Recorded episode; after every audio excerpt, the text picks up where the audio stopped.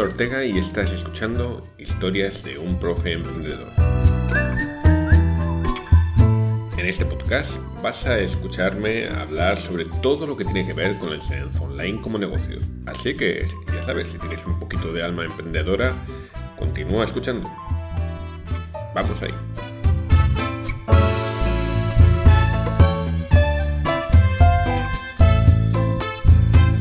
En este episodio de hoy te voy a contar dos historias, una pequeña, rápida e indolora sobre mi padre y los taxis. La otra historia va a ser sobre un gran y, conocido empresario del que he hablado más de una vez eh, en este podcast, Elon Musk, y de cómo, gracias a ser un ratón de biblioteca, creó una de las empresas más curiosas y más grandes, o más importantes, o más diferenciadoras en, su área de la historia. Todo esto para hablar de gastar, de por qué debemos gastar bien dinero, bien tiempo en formación y en otros aspectos para ser buenos emprendedores, para ser buenos profesores y para que nuestro negocio de enseñanza online vaya para adelante. Bueno, te decía que la primera historia va a ser sobre mi padre y los taxis. Yo sé que te preguntarás cómo hablar sobre ese, pareja de temas sobre mi padre y los taxis puede tener algo que ver con gastar y con invertir eh, tiempo, dinero en nuestro negocio. Me vas a comprender enseguida. Cuando mi padre era joven, trabajó durante cierto tiempo como freelancer, vamos a llamarlo, eh, aunque en, en, esa época creo que no se llevaba mucho esa palabra. Y él lo que hacía era diseños, dibujos para publicidad o para logotipos o cosas por el estilo. Él trabajaba en su casa y cuando tenía alguna reunión con un cliente, ¿qué hacía? Bueno, pues solía ir en taxi. Y su madre, mi abuela, alguna vez le dijo, pero Armando, ¿por qué coges un taxi? Te estás gastando un montón de dinero eh, que, y, a dónde vas, al cliente de dónde vas, puedes coger el autobús, el tren o simplemente andando, dependiendo si, si tienes tiempo y tal.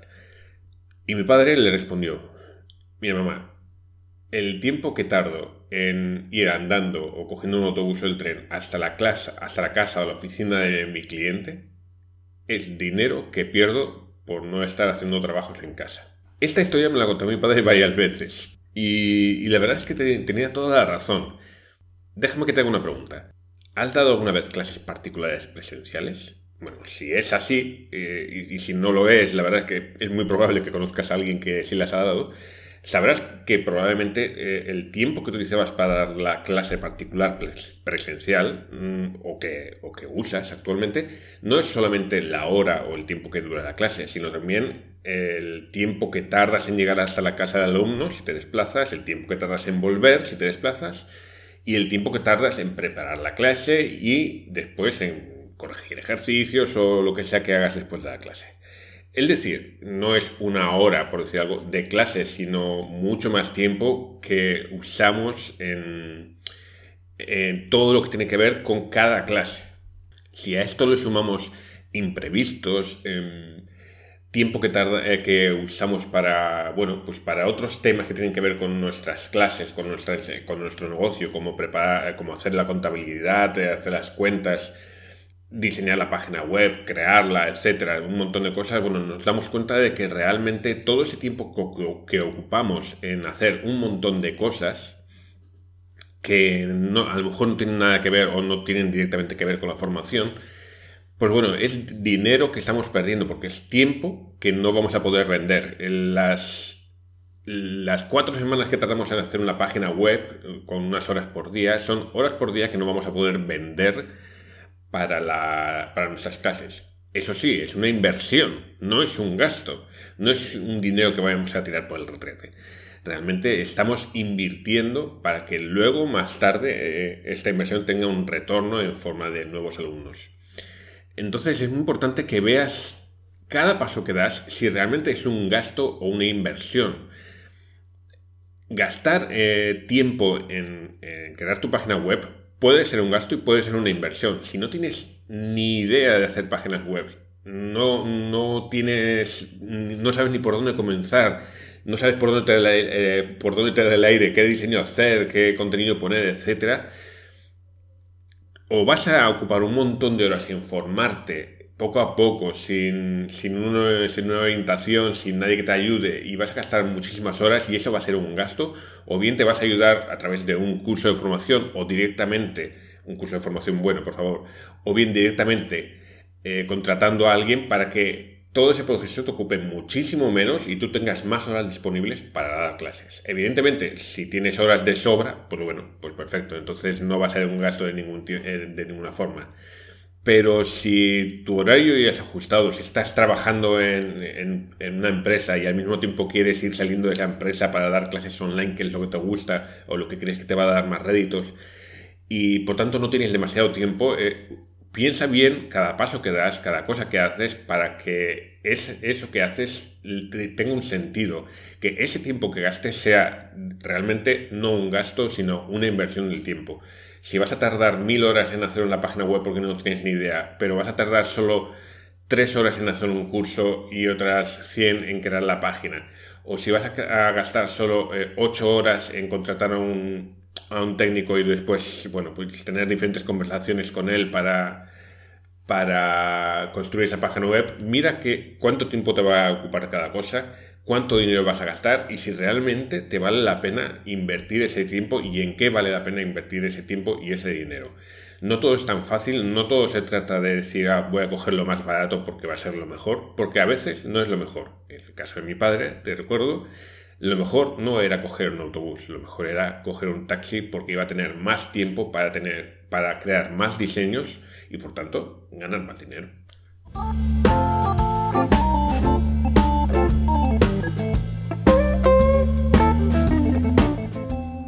La segunda historia trata de Elon Musk. Elon Musk eh, lo he nombrado varias veces en este podcast y creo que es un empresario que merece la pena nombrar mucho porque tiene cientos de historias muy interesantes para ser aprovechadas. En el buen sentido y en el mal sentido. A veces por cosas buenas que hace y a veces por cosas malas. La, la historia es muy curiosa, a mí me encanta y es cómo, cómo ha creado o cómo comenzó, cómo fue el comienzo de su empresa SpaceX o SpaceX, o como, bueno, como lo quieres llamar.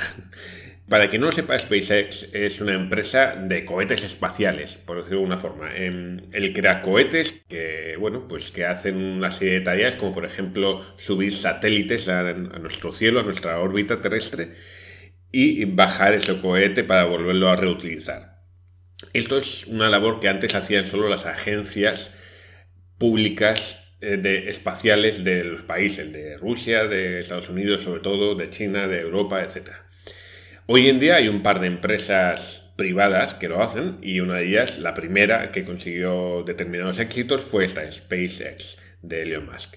Pero ¿cómo comenzó esta historia? Bueno, em, Elon Musk cuando era pequeño era un ratón de biblioteca. Eh, él era una persona un poco introvertida y, le gustaba, le encantaba leer y aprender. No leer, o por lo menos no solamente leer libros de novelas. Eh, no, le gustaba leer todo tipo de libros y que pudieran enseñarle cosas. Y verdaderamente gastaba un montón de horas para leer, simplemente. Bueno, eh, todo eso le dio una formación tremenda que después ha ido utilizando a lo largo de su vida. Y además tiene muy buena memoria, con lo cual pues, eso, eso también ayuda bastante. Porque yo, por mucho que lea, la verdad es que mi memoria me falla y no consigo retener tanto como él. Pero bueno, en todo caso, eh, nos vamos a trasladar unos cuantos años después. Elon Musk ya tiene un montón de dinero después de haber salido de PayPal y haber vendido eh, pues su, su parte y, y era rico, muy rico. ¿Y qué hacer con su dinero? Bueno, pues lo que se le ocurrió es que una de las cosas que además llevaba ya años pensando en ello es que el futuro del hombre no es la Tierra, el futuro del hombre, del ser humano, es el espacio, son otros planetas. Y él tenía muy claro eso, él tenía muy claro que la Tierra tiene un futuro bueno, pues limitado y que necesitaban trasladarse a otros planetas. Esta es una visión un poco negativa del futuro del ser humano, pero infelizmente creo que un poco acertada. Infelizmente. Bueno, en todo caso, él pensó que la idea más sencilla, de momento y con los medios que existen actualmente, era que el hombre tuviese una segunda colonia, un segundo planeta para, vivir en, Marte. Y para ello comenzó a pensar en qué se podía hacer para llevar al ser humano en Marte? Bueno, lo primero que, quiso hacer es demostrar que se puede vivir allí. Y para eso se le ocurrió una idea.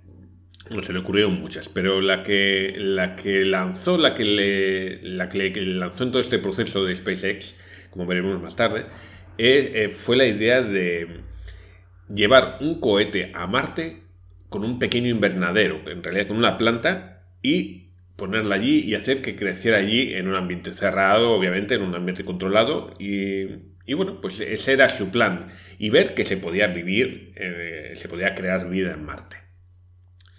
¿Qué es lo que hizo? Bueno, pues empezó a, ver qué era lo que necesitaba para, llevar esta planta a Marte. Evidentemente necesitaba un cohete, pero necesitaba primero salir de la Tierra. E, esta es la parte más costosa en realidad de, cualquier viaje espacial, eh, salir de nuestro planeta. Para eso necesitaba unos, unos cohetes y que él no tenía, evidentemente, y para ello decidió que iba a comprarle esos cohetes a los rusos. ¿Por qué a los rusos? Bueno, porque estábamos en una época post-Unión Soviética, se había desmembrado ya todos los países, la Unión Soviética era Rusia y unos cuantos estados más, y eh, bueno, pues digamos que se estaban vendiendo muchas cosas importantes a precios relativamente baratos. Así que se, eh, fue a Rusia acompañado por personas que le podían poner en contacto con personas importantes e intentó comprar un par de cohetes espaciales, podríamos de alguna forma, eh, por X millones de dólares, no importa el precio. Pero el caso es que le parecieron muy caros y además le pareció que les estaban engañando y que no le estaban teniendo respeto, etc. Bueno, eh, el viaje de vuelta, como te puedes imaginar, no fue súper divertido para sus acompañantes. Y cuando estaban en el avión, estos acompañantes, pues bueno, iban a lo suyo, bebiéndose, tomándose unas copas, mientras Elon Musk no salía de su ordenador, de su laptop. Durante el viaje, en cierto momento, les dijo, ok, no he conseguido los, cohetes que quería, pero he decidido que los podemos crear nosotros. Yo puedo crear esos cohetes y además me van a salir mucho más baratos. Porque todas las piezas y todo el ensamblaje y todo esto va a ser, o la mayor parte va a ser en Estados Unidos, entonces pues me va a salir mucho más barato que lo que me saldría comprándose los rusos. Eh, al principio sus acompañantes pues se lo tomaron a broma, pero cuando vieron los datos que había ido creando en, en una hoja de cálculo, todos los gastos que había, que había conseguido pensar y toda la estructura de los cohetes, todo, el, todo lo que lleva consigo, primero se quedaron sorprendidos porque el precio efectivamente era mucho más barato y segundo porque, bueno, le dijeron, pero Elon, ¿cómo has conseguido saber todo esto? Quiero decir, eh, todo esto que, está aquí hay que ser un ingeniero aeronáutico para saberlo. Bueno, pues resulta que Elon Musk había gastado unos meses antes su preciado tiempo en leer libros sobre, sobre física, sobre, sobre cohetes y sobre este mundo que a mí me queda muy lejos, desde luego, y que yo no sabría ni, ni explicar pero que él, con libros, simplemente con libros, le dieron ya una idea bastante aproximada de cómo funciona este mundo, cómo funcionan los cohetes, cómo funciona eh, sacar un cohete de la Tierra y para que llegue a otro planeta, etc.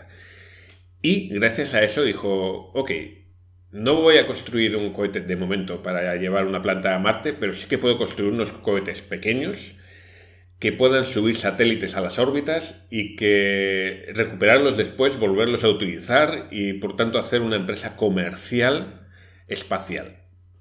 Esta idea, él no era el primero que la había tenido, por supuesto. Otros millonarios ya habían tenido la idea de juguetear con el espacio y gastaron grandes millonadas o perdieron grandes millonadas en esta, en esta idea.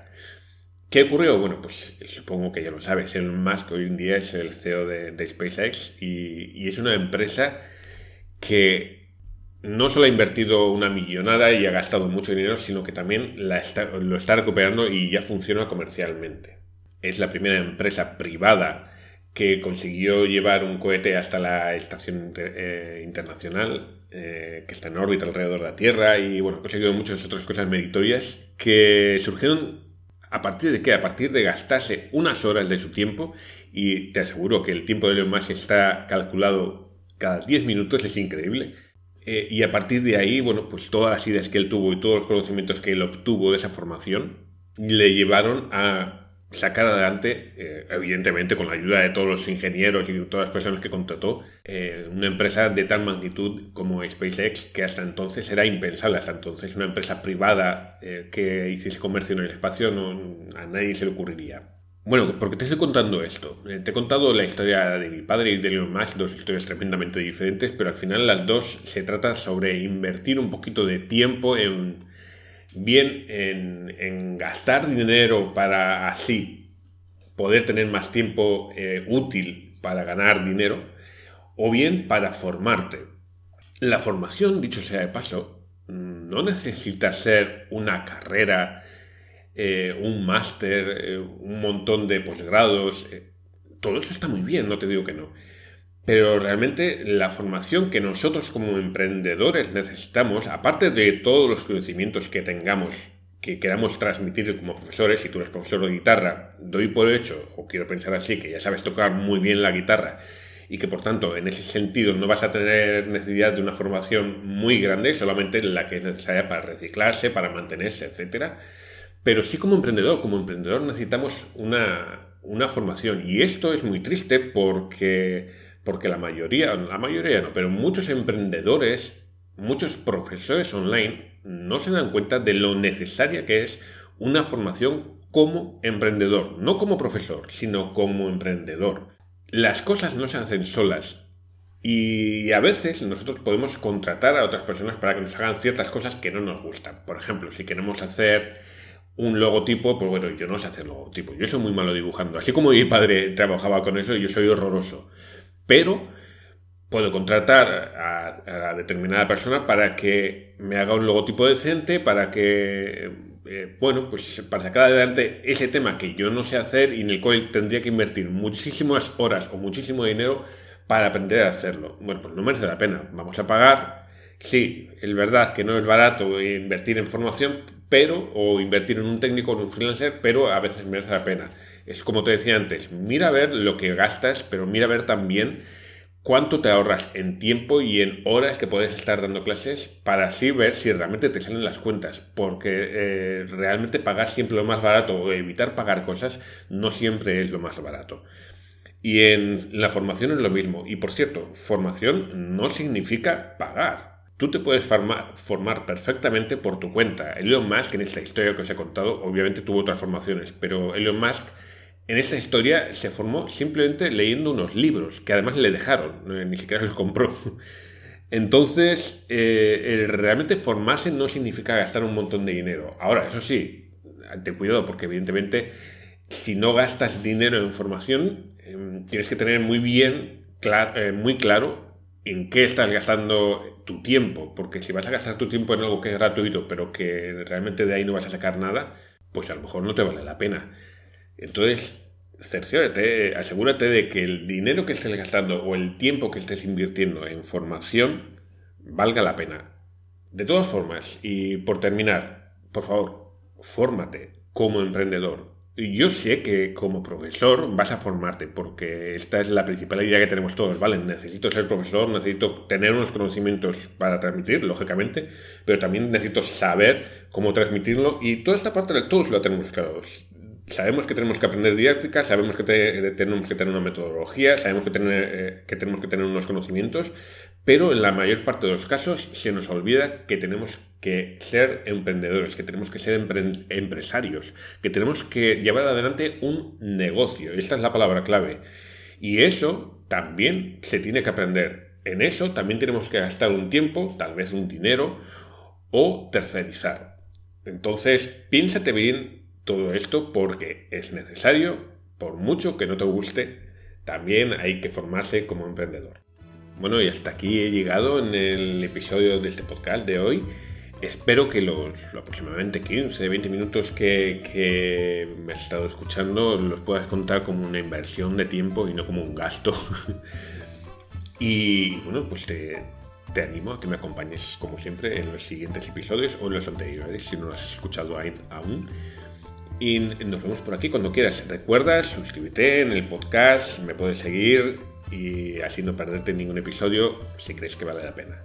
Muchas gracias y hasta la próxima.